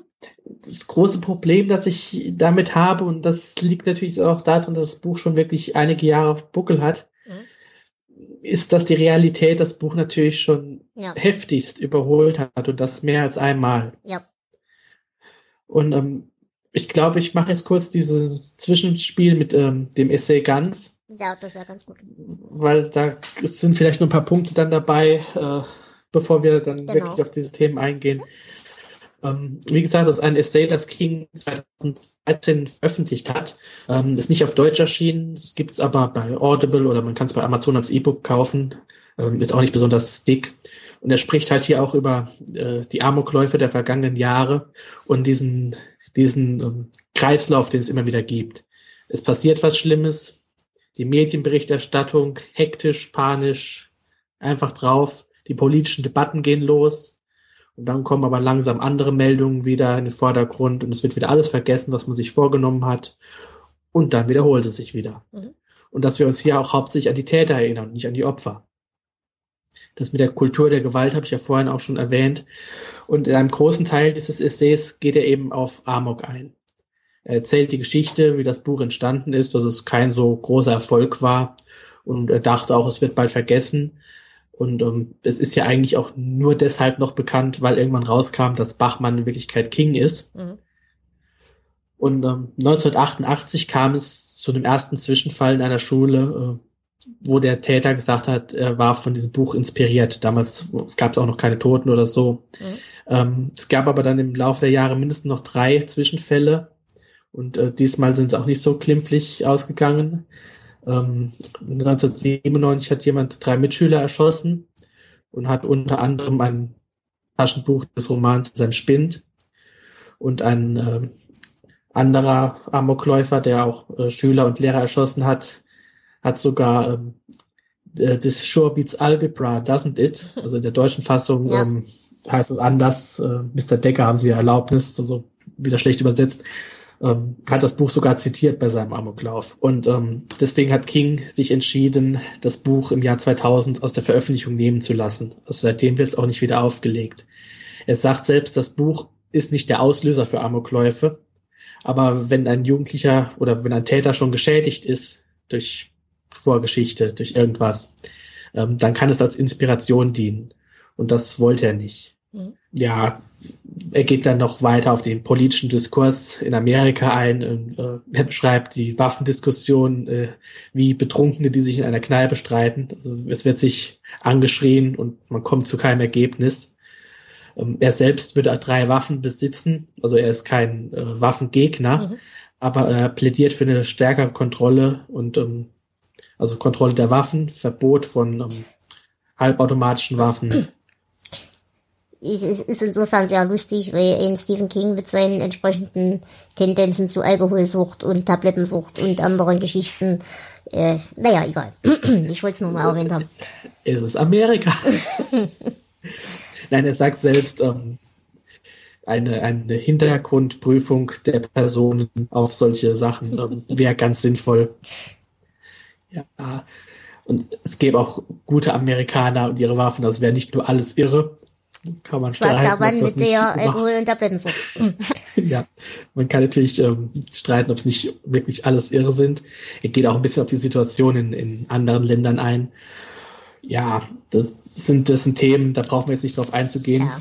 Aber ähm, ich finde es ganz interessant, dass er wirklich gesagt hat, nee, ich will nicht mehr, dass das Buch äh, weiter verlegt wird und dass der Verlag tatsächlich auch darauf eingegangen ist. Ich weiß gar nicht, ob das äh, da irgendwie Probleme geben könnte. Also wenn du als Autor sagst, nimm die Scheiße raus, weiß nicht, gibt's da, hätte man da als Verlag überhaupt eine Handhabe dagegen? Ich, boah. Das kommt auf die Verträge an, an, wahrscheinlich. Ja. Äh, Ich, ich, ich habe doch nie was veröffentlicht, aber ich nehme an, dass äh, bei Romanen der die Rechte halt an den Verlag gehen Ach und so. dann nicht mehr beim Ja. Autor liegen. Ja, okay. Ähm, wenn er eh teilweise. nicht, ja. Ja. Da kommen, das werde ich das in der nächsten Folge ein bisschen erzählen. Deswegen hat er auch ähm, die Verlage gewechselt. Hm. Aber ähm, eigentlich grundsätzlich bleiben die Rechte schon bei ihm. Nur die Veröffentlichungsrechte und so, Hm. keine Ahnung, zeitlich begrenzt sind, aber ähm, da hat der Verlag halt doch schon einiges mitzureden. Okay. Es hängt vielleicht auch damit zusammen, dass der Roman auch nicht erfolgreich war, dass es deswegen auch kein großes Drama war, Mhm. das nicht mehr zu veröffentlichen. Genau. Ja, Übrigens, falls ihr das Buch lesen wollt, ähm, bei Amazon kriegt ihr es für Centbeträge gebraucht. Also äh, es ist jetzt nicht so schwer dran zu kommen. Genau. Ja, und ich glaube, wenn der Verlag sich geweigert hätte, dann hätte er sich auch sicher sein können, dass King nichts mehr bei ihnen veröffentlicht. Ja, das kommt noch dazu. Das ist richtig. Jo. Okay, dann würde ich sagen, haben wir das soweit erstmal durchexerziert. Ähm, wie gesagt, die, die Auflösung, wollen wir über die Auflösung des Ganzen nochmal reden?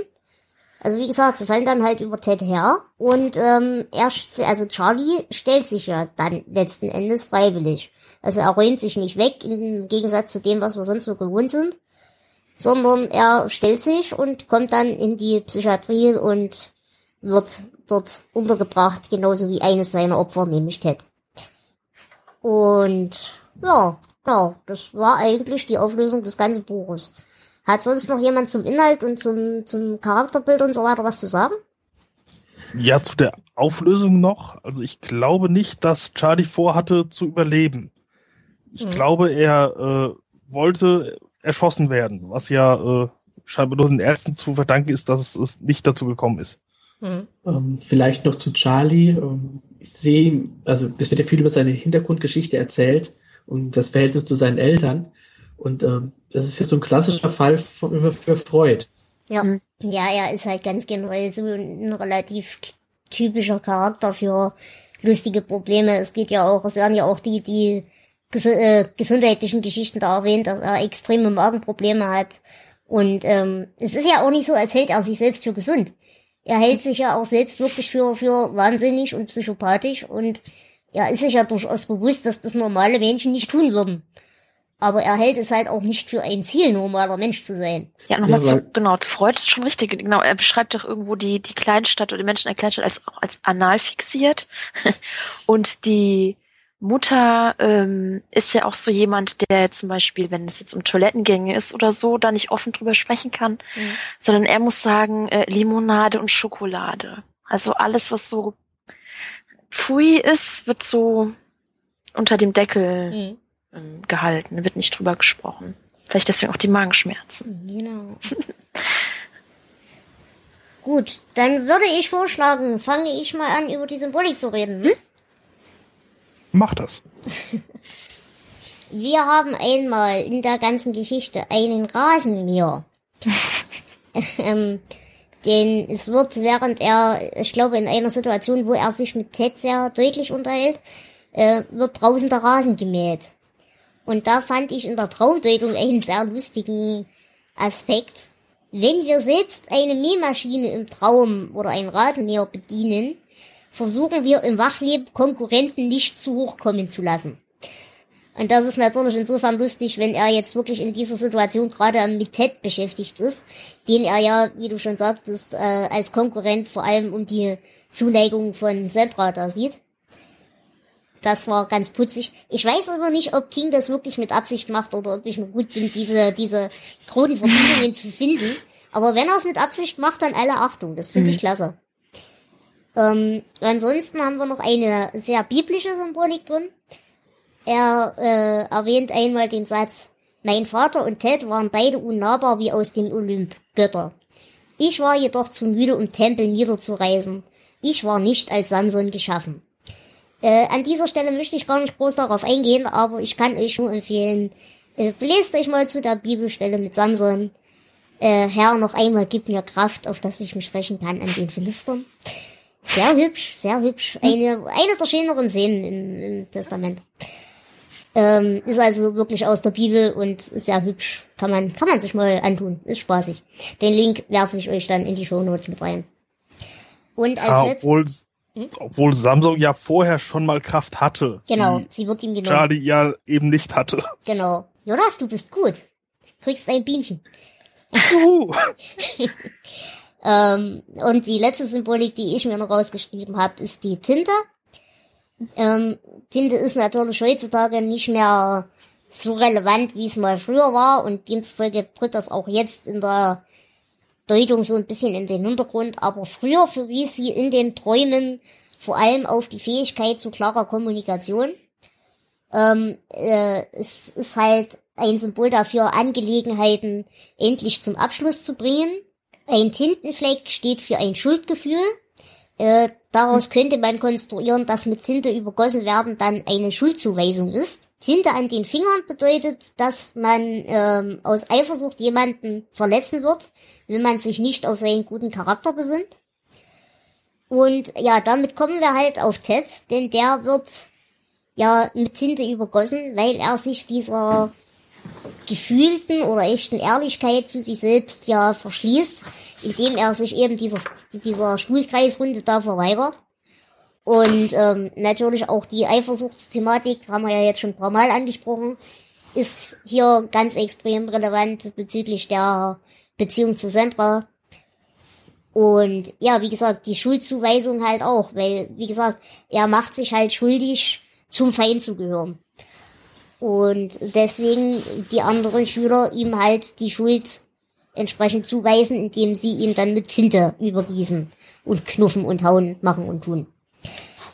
Ähm, er ekelt sich auch vor der Wahrheit, das ist das Lustige, denn er versucht eben in mehreren Gelegenheiten den anderen das Maul zu verbieten.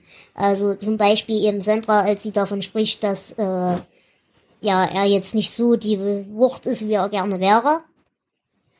Und ansonsten wird natürlich auch über die Heuchelei hier noch gesprochen, der Institution, also der Lehrkörper, der Bullen, des Vaters, ähm, des Direktors. Und Ted ist natürlich, wie ich schon sagte, die Verkörperung der neu entstehenden Generation von diesen Institutionen. Und deswegen halt das Objekt der Aggression. Zeigt sich halt darin, dass er eben, äh, während er auf der Gegensprechanlage zu hören ist, eben dieses obligatorisch schleimige Sir, Mister und so weiter nimmt, wo Charlie halt im, im Kontrast dagegen steht und die alle als die Arschlöcher bezeichnet, die sie sind. Gut, dann hätte ich meine Symbolik soweit durch. Habt ihr Ergänzungen? Ja, zur Tinte, äh, und zwar die Tinte an den Händen, die sie nachher alle haben, wenn sie rausgehen. Mhm. Äh, das habe ich direkt mit Blut an Ja, den Händen genau. haben assoziiert. Ich hätte vielleicht noch eine Frage, weil ich weiß auch nicht, was ich davon halten soll. Was denkt ihr über das Schloss in der Hemdtasche? Hat das irgendeine Bedeutung oder ist es einfach nur als blöder Zufall konstruiert? Ich glaube an den blöden Zufall. Warte, ich muss nachdenken. Ähm, äh, könnten wir uns darauf vielleicht einigen, dass wir Charlie in seiner ganzen Pers Person als generell erstmal suizidgefährdet einstufen würden? Ja. Mm, nee, suizidgefährdet glaube ich nicht, dafür Aber- mag er sich zu gern. Na gut, ich. hm, Na okay. Aber äh, sagen wir mal generell, er ist zumindest nicht abgeneigt zu sterben. Ja, das schon. Das, Okay. ja. Und ähm, Aber nicht einfach so, sondern mit genau, einem großen Knall. Mit einem großen Knall. Da gebe ich dir vollkommen recht. Ähm, und jetzt könnte man sagen, dieses Schloss, dass er, mit dem er ja bis dahin sich selbst verschlossen hat und seine Existenz in diesen Spind geschlossen hat. Ähm, solange dieses Schloss seine Funktion erfüllt hat und sein Leben ausgesperrt hat vor der Realität, äh, solange war er quasi verdammt zu sterben, verdammt dazu, äh, langsam immer weiter sich zermürben zu lassen von seinem Vater, von seiner Krankheit und so weiter und so fort. Und als er dieses Schloss dann abnimmt und sich quasi seinem Wahnsinn hingibt, indem er ja den, aus dem Spind die Waffe und die Munition holt und so weiter und so fort, ähm, und dieses Schloss quasi am Herzen trägt nur noch, statt es seiner Funktion zuzuführen, in dem Moment rettet es ihm das Leben. Mhm. Also so in der Art, ähm, das Schloss symbolisiert das, was er früher eingeschlossen hat. Genau. Und erst als er sich öffnet und sich auch seinem eigenen möglichen Tod stellt, äh, rettet er sich dadurch selbst. Mhm. Mir ist das alles ein bisschen weit hergeholt. Ja, ich finde das Ja, natürlich natürlich. symbolisch schön, dass äh, die Erwachsenen auf das Herz schießen und er sich quasi selber mit seinem dem Schloss, was sein Hab und Gut eingeschlossen hat, sich quasi damit gerettet hat Mhm. vor den Erwachsenen. Genau, also So die, das, das, das das ist so dieses, dieses, äh, seine, seine Ehrlichkeit gewissermaßen bewahrt ihn vor dieser bösen Außenwelt, die ja verlogen und scheiße ist, wie wir gelernt haben jetzt mehrfach. Gut, ja, Symbolik, wie gesagt, Blut an den Händen, das hat man ja gerade und eben auch äh, Tinte an den Händen hatten wir auch. Ähm, ja, vielleicht kurz zum Rasenmäher. Mhm. Das ist ja ein perfektes Symbol wieder für die Erwachsenenwelt. Also er hat ja am Anfang auch den Ja. Rasen bewundert vor der Schule und das Eichhörnchen und er wollte eigentlich nicht, dass der Rasen, dass sich da Leute draufsetzen oder drauf rumtrampeln, weil es halt so ein schöner Rasen ist. Und die Erwachsenen mähen da halt drüber und Mhm. um alles schön und ordentlich zu halten. mhm, genau. Okay, dann hätten wir das. Wollen wir an die Zitate gehen? Äh, Ich hätte noch ein bisschen Symbolik. Ja, dann sprich weiter, Entschuldigung. Zwar fand ich ganz interessant äh, die Räume. Mhm. Ich finde, dass die Räume insgesamt schön symbolisieren die Trennung zwischen den Jugendlichen und den Erwachsenen Mhm. und dass die Kommunikation total gestört ist. Also wir haben am Anfang die Situation mit dem Zelt, dass er alleine verängstigt äh, in dem Zelt äh, sitzt. Dann das mit den Fenstern. Er zerstört ja diese Fenster, die Mhm. neuen Fenster. Und der Vater rastet daraufhin total aus. Ähm, dann haben wir die Garage, wo der Vater ihn ja vermöbeln will, aber er dann quasi die Oberhand Mhm. über seinen Vater gewinnt. Also auch so eine typische, ja, Vater, ja nicht Mord, aber der Sohn gewinnt die Oberhand über den Vater und natürlich dann das Klassenzimmer, in dem sie quasi eingeschlossen sind Mhm. und die Erwachsenen draußen ratlos umlaufen und nicht, nicht so genau wissen, ja, was machen wir denn jetzt mit denen da im Mhm. Klassenzimmer? Und dann haben wir natürlich die, diese Gegensprechanlage ähm, und es funktioniert ja alles mit der Kommunikation überhaupt Mhm. nicht. Genau. Allgemein dieses äh, Isolieren, dieses, Mhm. dieses, es sind immer geschlossene Räume, in denen Dinge passieren. Es ist einerseits, äh, er ist isoliert in seinem Zelt, als diese Geschichte mit dem Vater da äh, stattfindet, mit dem Jagdmesser und so. Ähm, da fühlt er sich isoliert und muss mit seinen, in Anführungsstrichen, Dämonen alleine klarkommen. Äh, Im Klassenzimmer sind sie wieder isoliert und müssen sie mit sich selber klarkommen, weil niemand von außen großartig helfen will oder kann oder wie auch immer. Ähm, also diese, diese Isolation, die er für sich selbst fühlt, wird jetzt quasi auf alle anderen ausgeweitet. Gibt er mir da recht? Ja, doch. Okay. So könnte man das sehen, ja. Äh, gut. Hast du sonst noch Ergänzungen zum Symbol Krams? Ähm, ja, vielleicht das noch ein bisschen die, ähm, die Geschichte und auch die gewaltvolle Geschichte der USA im Hintergrund immer so durchschimmert. Zum Beispiel wird an einer Stelle erwähnt, oder er sagt, er fühlt sich wie Wild Bill Hickok. Mhm. Ähm, das war jemand, euch hat es mir aufgeschrieben. Moment. ähm, genau, das war so eine Art äh, ja, Revolverheld, Mhm. der im, für die Nordstaaten in dem Krieg gekämpft hat, der in einem Saloon erschossen worden ist. Also Mhm. amerikanischer geht es ja eigentlich gar nicht mehr. Um, dann werden in Starsky in Touch, Coca-Cola, so typisch amerikanisch. Mhm. Und dann wird erwähnt John MacDonald. Ähm, das war der erste Premierminister von Kanada, der da auch mitgekämpft hat mit der Abspaltung, bla bla bla. Mhm. Und der war auch alkoholkrank oder hatte große Probleme mit Alkohol und hat ähm, im Parlament, als einer seiner Gegner gesprochen hat, hat er ihm quasi vor die Füße gekotzt und gesagt, seht her, wie ich ihn verabscheue. also äh, da ist so im Hintergrund so der gewaltvolle Mhm. amerikanische Diskurs. immer, der so durchschimmert. Ja. Das wäre mir zum Beispiel völlig durch die Lappen gegangen. Ja, es lohnt sich manchmal Namen zu googeln. Ich lese da auch total oft drüber weg und so, Ja, ja. aber ähm, wenn man das mal googelt, das ist eigentlich oft äh, noch interessant. Nee, das ist cool, auf jeden Fall. Okay. Wollen wir zu den Zitaten gehen? Ja, macht Ja. mal die Zitate, danach habe ich dann noch eine Frage an euch. Okay. Dann, Jonas, möchtest du anfangen? Ja, kann ich machen. Und zwar das erste ist, der Morgen, an dem es mich überkam, war schön. Ein schöner Maimorgen. Was ihn schön machte, war die Tatsache, dass ich mein Frühstück bei mir behalten hatte und das Eichhörnchen, das ich nur im Algebra, Algebra-Unterricht entdeckte. Das wäre auch mein Zitat gewesen. Wegen dem Eichhörnchen. Ja. Ja, und äh, da wird auch nochmal äh, so ein bisschen klar äh, oder wird direkt eingeführt, dass er halt diese Magenprobleme bei sich hat Mhm. und dass ja das möglicherweise auch seine äh, allgemeine Stimmung ein wenig trübt. Äh, das zweite Zitat: Manchmal fühle ich mich wie eine Puppe, nicht wirklich existierend. Wisst ihr das?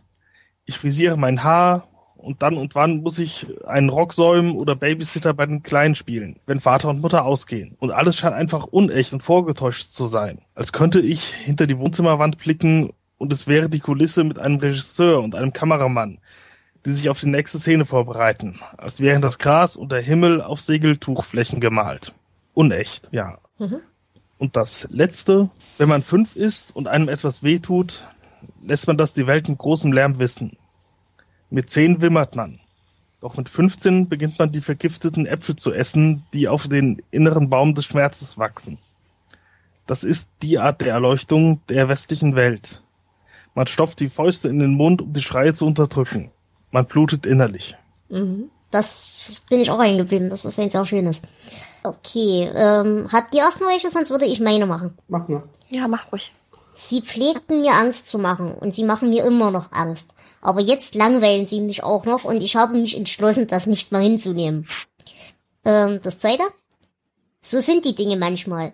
Wenn alles am schlimmsten ist, dann wirft der Verstand alles in einen Papierkorb und geht für eine Weile nach Florida. Da ist ein Was zur Hölle soll's Gefühl in einem, während man da steht und über die Schulter zu der Brücke zurückblickt, die man soeben niedergebrannt hat. Ähm, das dritte? Wenn die Intelligenten einen schlechten Charakter haben, so zeigt sich das. Und wenn sie keinen schlechten Charakter haben, dann sind sie so leicht auszurechnen wie Quadratwurzeln. Dem würde ich auch durchaus zustimmen. Wahnsinn ist, wenn man nicht mehr die Nähte sehen kann, mit denen die Welt zusammengenäht ist. Oh, das, den, das fand ich gut, ja. Das fand ich auch gut, allerdings würde ich es genau andersrum sehen. Ich würde fast denken, näher am Wahnsinn bist du, wenn du das siehst. Ähm, Ja.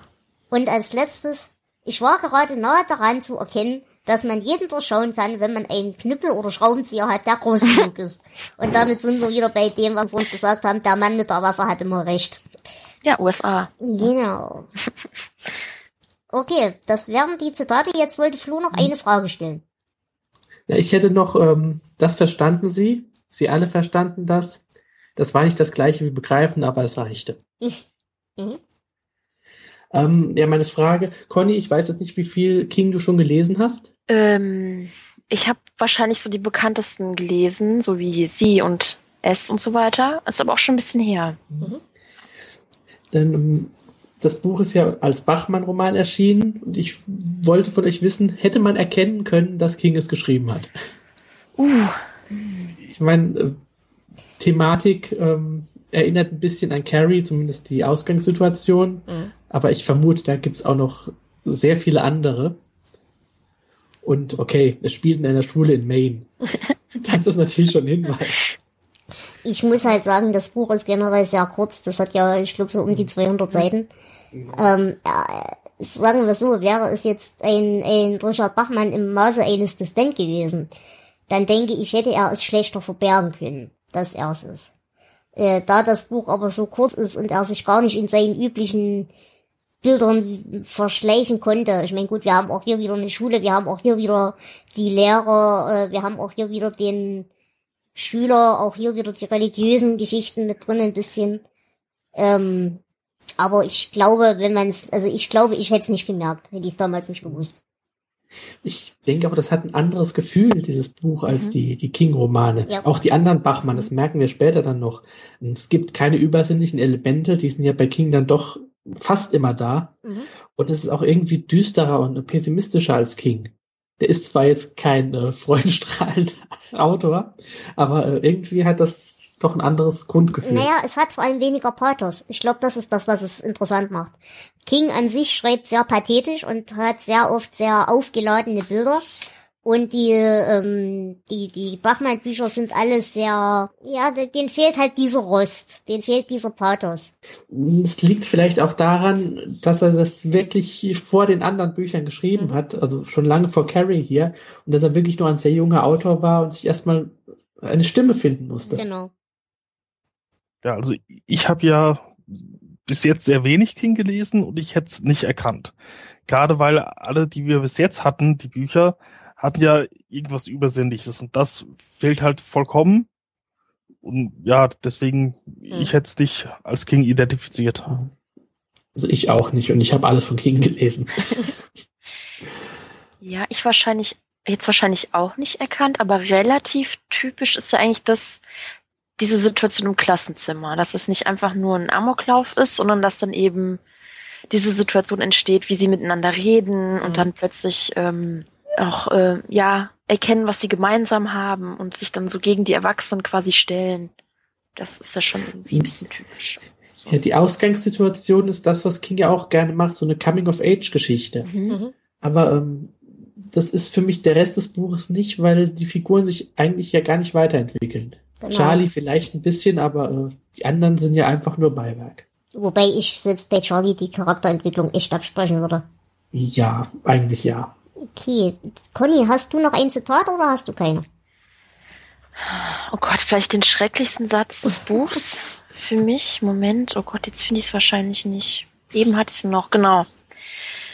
Ähm, da dachte ich, oh, ja, äh, kein Jungfernhäutchen ist zu hart, um dem erfahrenen Penis der modernen Psychiatrie zu widerstehen. Ja, ist mir, glaube Ja. ich, auch entgangen, ja? das ist nett.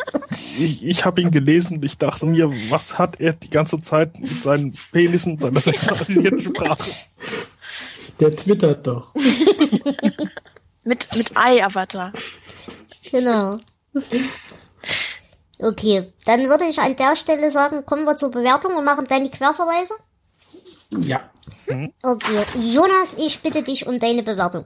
Ja, also ich fand an dem Buch eigentlich die Darstellung des Innenlebens von Charlie recht, äh, ja, schlüssig in sich. Mhm. Zwar, äh, ja, nichts, was ich so nachvollziehen kann, aber äh, gut beschrieben. Und halt diese Entwicklung der Gruppendynamik, die fand ich auch, ja, übertrieben, aber äh, gut. Und insgesamt fand ich es gut zu lesen und ich gebe 16 Punkte. Mhm. Conny? Ah Gott, was ist die Höchstpunktzahl nochmal 19. gewesen? 19. Okay. Oh, ich fand das, ich finde das relativ schwer. ähm, ja, ach Gott. Also irgendwie mag ich das Buch ja schon. Ich weiß gar nicht so genau warum eigentlich. Aber irgendwie ähm, fand ich das doch ganz gut mit den Charakteren und ähm, ja, diese Bezüge auf die Gesellschaft, Kleinstadt und so weiter. Hat mich auch ein bisschen an Twin Peaks erinnert, was ich parallel dazu geschaut habe. Mhm. Das hat auch Ach, nicht ganz so auch? gut gepasst. Ja. Deswegen gebe ich vielleicht mal, ich mach's spannend, äh, ähm, elf. Mhm. Jo, äh, Flo? Ich weiß nicht, was man gem- das gemerkt hat, aber ich mag das Buch überhaupt nicht. Wäre ich Also, nicht drauf äh, gekommen. Ich habe mal so drüber geguckt, was uns bevorsteht, und es kann sogar sein, dass das von den Romanen der ist, der mir am wenigsten gefällt. Ich mag keine der Figuren. äh, Die Handlung könnte interessant sein, aber äh, verläuft sich wirklich in diesem Stuhlkreis. Es passiert mir zu wenig, es ist nicht plausibel. Ich gebe vier Punkte und damit keine Empfehlung. Uah, das ist hart. Ja gut, dann setze ich da gleich wieder den Kontrapunkt dazu, weil das ist ja meine Aufgabe in diesem Podcast, Jonas äh, Flo zu widersprechen. es, es entwickelt sich ein Schema, merkst du das, Flo? Aber Ähm, uns jetzt beiden zu widersprechen wird schwer. Mm, ja, Es sei denn, es halt mittig. Naja gut, ich kann mir im Zweifelsfall noch ein paar Persönlichkeiten wachsen lassen. Also so ist es nicht. Das zählt dann aber nicht als doppelte Punkte. So ein Mist. Aber ich habe den Podcast erfunden. Ich muss doppelt zählen. Nein, ähm, bei mir ist es so, ich würde sagen, mir persönlich war Charlie echt sympathisch. Wie gesagt, einer der sympathischeren Charaktere, die King bis jetzt so geschrieben hat. Mein Lieblingscharakter kommt erst noch in anderen Romanen, aber er ist mir auf jeden Fall aus denen, die wir bis jetzt besprochen haben, der sympathischste. Ich finde es auch eigentlich relativ dicht beschrieben, das ganze Buch. Ähm, diese Kammerspielatmosphäre gefällt mir hier besser als zum Beispiel bei, bei Shining. Äh, ist natürlich auch eine kleinere Kammer, von daher bietet sich's an, aber ihr wisst schon, was ich meine. Ähm, vor allem fand ich sehr schön eben diese, diese Heuchelei, die da demonstriert wird von den ganzen Leuten, die ja zu blöd sind, ihren Job zu machen, aber andererseits eben nicht in der Lage sind, irgendwas richtig zu machen und alle auch zu sehr Angst um ihre eigene Haut und um ihren eigenen Ruhm und ihren eigenen Ruf haben, äh, um halt wirklich ja ihre eigene Existenz beruflicher Art oder wie auch immer über die körperliche Existenz von von Schülern zu stellen. Ähm, diese Heuchelei fand ich da sehr, sehr, sehr schön demonstriert und illustriert. Außerdem hat das Buch halt echt eine Menge toller Zitate und auf den zweiten Blick ist auch eigentlich die Symbolik sehr ansprechend. Und deswegen gebe ich 17 Punkte von 19. Und dann würde ich das Wort an den Flo übergeben wegen der Querverweise. Ich bin raus. Ich hab nur einen, aber erstmal, ob ihr andere Nein. noch was habt? Ähm, bevor wir zu den Querverweisen, Mhm. du hast gerade Shining erwähnt. Ja. Und ich denke, dass es in, in so einem Setting hätte es mir wahrscheinlich besser gefallen. Wenn die Mhm. Gruppe irgendwo über einen längeren Zeitraum, das geht mir auch alles viel zu schnell, äh, eingesperrt gewesen wäre Mhm. und die Gefahr vielleicht von außen gekommen wäre, wenn man wirklich Charlie und Ted als, als Gegenpole gehabt hätte. Ja. Das, wir kriegen ja später Geschichten, die so ähnlich laufen. Ja, das stimmt. Und äh, das ist etwas, das mir viel besser gefällt. Aber das, naja, ähm, zu den Querverweisen. ähm, wir hätten zum Beispiel Pigpen, den Mhm. haben wir schon erwähnt. Ähm, dieser Schüler kommt nochmal in der Kurzgeschichte Keins Aufbegehren vor. Und Genau. äh, jetzt, wo wir das so ein bisschen besprochen haben, Charlie und Pigpen, ich weiß nicht, ob das äh, Hinweise auf die Peanuts sind. Wer ich kenne wäre mich mit den Pigpen? Peanuts nicht aus. Äh, Pigpen ist dieser Junge, bei dem es immer so staubt, weil er so dreckig ist. Ja, mit den Bleistiften. Genau. Ansonsten ähm, gibt es Also nicht so viele Querverweise. Hm? Ja? Also den Querverweis zu den Peanuts, äh, der ist, glaube ich, auch ziemlich deutlich, weil Pigpen ist ja sein Spitzname, weil er eben auch so ein schmutziges Hemd hat, weil seine Mutter zu geizig ist, ihm ein neues zu kaufen. Also zumindest der Name ist ja von den Peanuts entlohnt, nehme ich an. Hm. Äh, entlehnt. Und Charlie Brown ist auch immer so ein Außenseiter, aber ich glaube, der ist noch nie Amok gelaufen. Naja. ähm, ansonsten gibt es nicht viele Querverweise. Es gibt ein paar Ortschaften äh, wie Gates Falls in Maine oder Harlow in Maine, ähm, die in diversen Geschichten und Kurzgeschichten auftauchen. Gates Falls wurde zum Beispiel auch schon in Brennen muss Salem erwähnt. Mhm. Und ansonsten äh, wüsste ich jetzt keine Querverweise im Moment. Jo, genau. Dann denke ich, eigentlich müssten wir es haben, ne? Oder? Naja, vielleicht noch der obligatorische Hinweis. Ähm, keine Verfilmung, kein Hörbuch. Als einziger Roman von King. Oh. Mhm. Na gut, ich stelle mir das auch recht schwer vor, das Ding zu verfilmen. Also, ja. und ansonsten, wie gesagt, also äh, es wird halt nicht mehr neu aufgelegt, aber ihr kriegt die Bücher problemlos gebraucht immer noch. Ähm, es gibt auf jeden Fall im Internet diverse lustige E-Books. Ich habe jetzt persönlich nur Englisch gefunden, ist aber auch ein Buch, das sich auf Englisch sehr gut lesen lässt. Ähm, da kommen auch die Zitate noch um einiges besser, meiner Meinung nach. Und ja, wie gesagt, ansonsten Verwertungen gab es da jetzt nicht so viele. Ich glaube, es gibt keine deutsche E-Book-Ausgabe, aber ähm, es gibt so viele Auflagen. Also man kommt da locker Genau. und sehr günstig noch ran. Genau. Gut, ansonsten hat unser Gast noch eine Anmerkung zu irgendwas. Ähm, oh, äh, ähm, nee. Jetzt, nee, spontan jetzt nicht, nein. Okay, mir fällt auch nichts mehr ein. Jonas, hast du noch irgendwas? Nein, das war's von mir zu dem Buch. Und Flo, nehme ich an, ist auch mit seinem Latein am Ende, denn er kann das Buch nicht lesen. Ich bin immer noch von deiner Wertung geschockt. Ich hab dich auch lieb, Flo. Nun gut, dann würde ich sagen, machen wir dem Elend an dieser Stelle ein Ende. Darf ich noch kurz Werbung machen? Natürlich. Und zwar, da wir ja die Conny zu Gast haben, möchte ich noch den Podcast Kognitive Dissonanz empfehlen. Oh. Ja. Der, der macht mir sehr viel Spaß zu hören, gibt bisher zwei Folgen und hört da mal rein. Oh, das ist aber lieb. Den Link Danke. schmeißen wir euch wie immer in die äh, Shownotes von der Sendung. Und es ist immer wieder eine helle Freude, so liebe Menschen zu Gast zu haben wie die Conny. Es ist natürlich immer eine besondere Freude, die Conny zu Gast zu haben. Und ich bin guter Hoffnung, dass wir das vielleicht auch nochmal hinkriegen. Ja, es war mir auch eine besondere Freude, bei euch zu Gast zu sein. Das ist Und sehr ich wäre auch gern wieder mal mit dabei. Gerne. Und wenn ihr in irgendeiner der weiteren Folgen dabei sein wollt, dürft ihr das gerne tun. Wie gesagt, die Leseliste findet ihr wie immer verlinkt auf der Seite. Da könnt ihr dann nachschauen, welche Bücher schon vergeben sind, welche Bücher noch irgendwann mal kommen. Und wie gesagt, mit den Sendungsterminen richten wir uns dann selbstverständlich nach euch. Ihr müsst euch eigentlich keinen großen Gedanken machen. Ihr braucht bloß das Buch. Ihr braucht irgendwas Mikrofonartiges, in das ihr reinsprechen könnt. Und ihr braucht, ähm, ja, irgendwas, womit ihr im besten Fall eure Audio-Backup-Spur aufnehmen könnt, aber das ist nicht zwingend notwendig. Und eigentlich nur Lust mit uns über Bücher zu reden. Wie gesagt, ihr habt jetzt mittlerweile in den letzten Folgen gemerkt, wir sind alle keine Profis, das ist jetzt hier kein Reich Ranitzky-Podcast oder was. Äh, einfach so, wie es Spaß macht. Und wir freuen uns auf jeden Fall, immer von euch zu hören, mit euch zu podcasten. Wir freuen uns über Kommentare, über Erwähnungen auf Twitter, über was auch immer ihr wollt. Ähm, Kritik ist uns natürlich auch immer willkommen. Also, wenn ihr in irgendeiner Form mit uns interagieren wollt, tut das bestenfalls über Twitter oder schreibt uns eine E-Mail. Wir freuen uns auf eure Meinungen.